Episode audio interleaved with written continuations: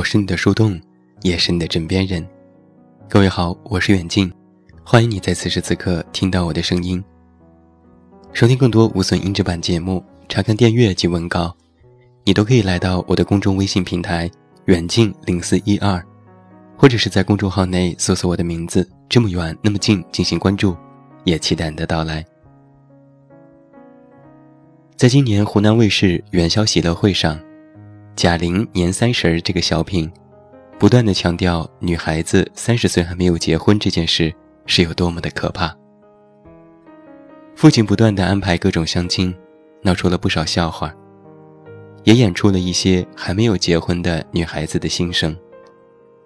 而在小品的最后，也是安排了一个美好的祝愿。想一想，再过两年，最后一批八零后。也要进入三十岁了，不知道从什么时候开始，三十岁成为了成长岁月当中的一道坎儿。我想过这个问题，是因为孔子的那句“三十而立”吗？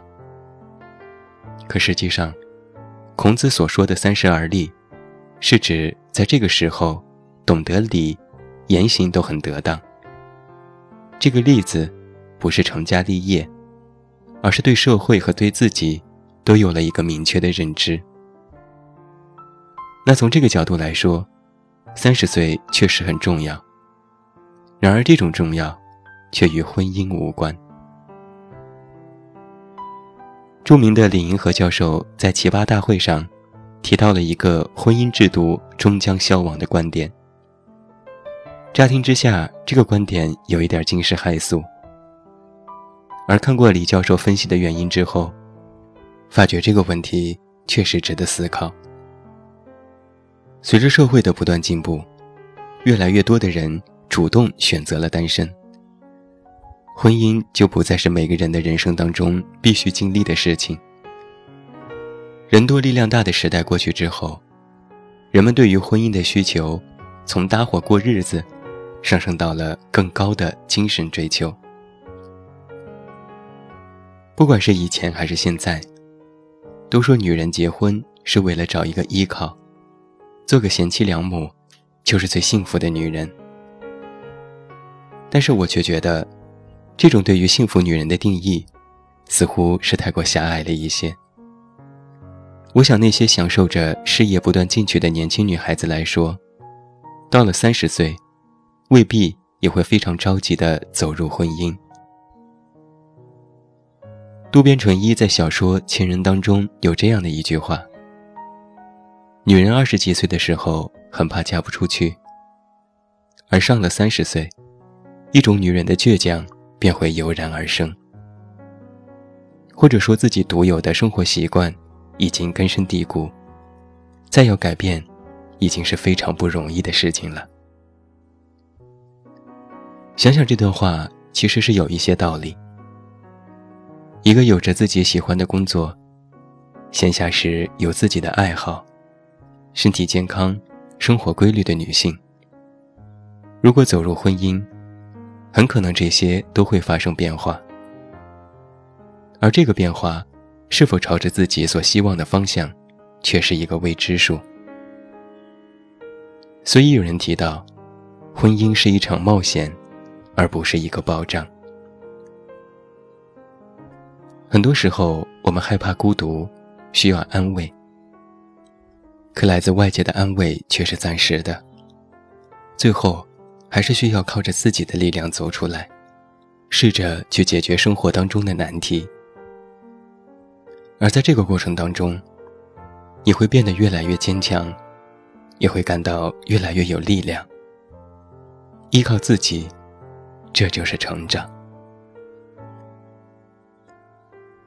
曾经我在看一些婚恋节目的时候，嘉宾们总是被询问，需要对方具备哪些条件。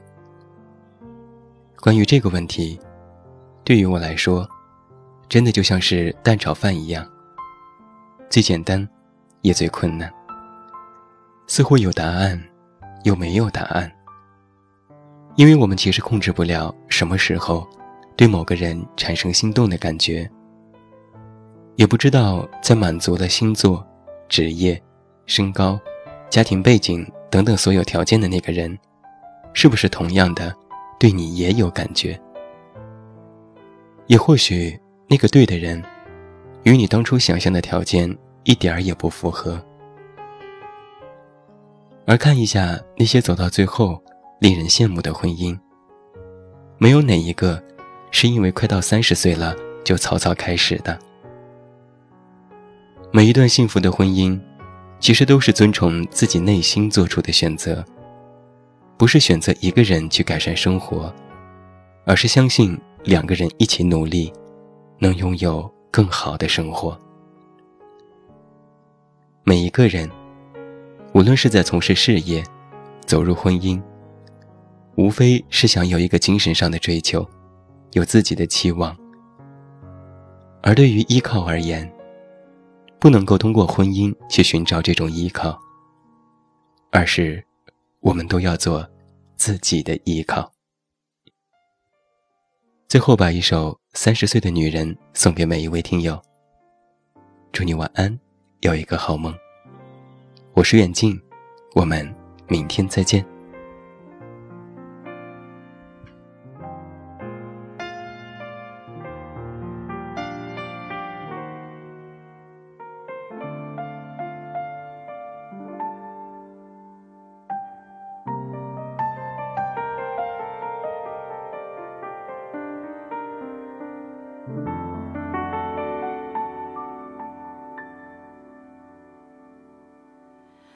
是个三十岁，至今还没有结婚的女人。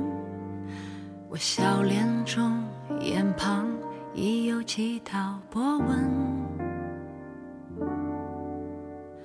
三十岁了，光芒和激情还没被岁月打磨，是不是一个人的生活？比两个人更快乐。我喜欢三十岁女人独有的温柔。我知道深夜里的寂寞难以忍受。你说工作中忙得太久，不觉间已三十个年头。挑提着，轮换着，还再三选择。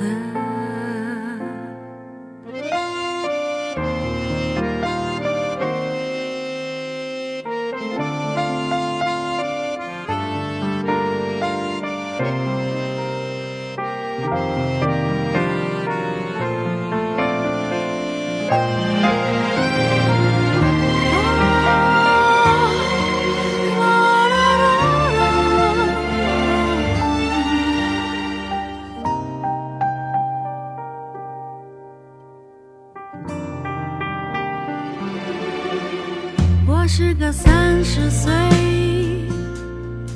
身材还没有走形的女人。这样的女人一定留有当年的一丝青春。可是这个世界，有时候外表决定一切。可再灿烂的容衰老，我听到孤独的跟鞋声和你的笑。你可以随便找个人去依靠，那么寒冬后炎夏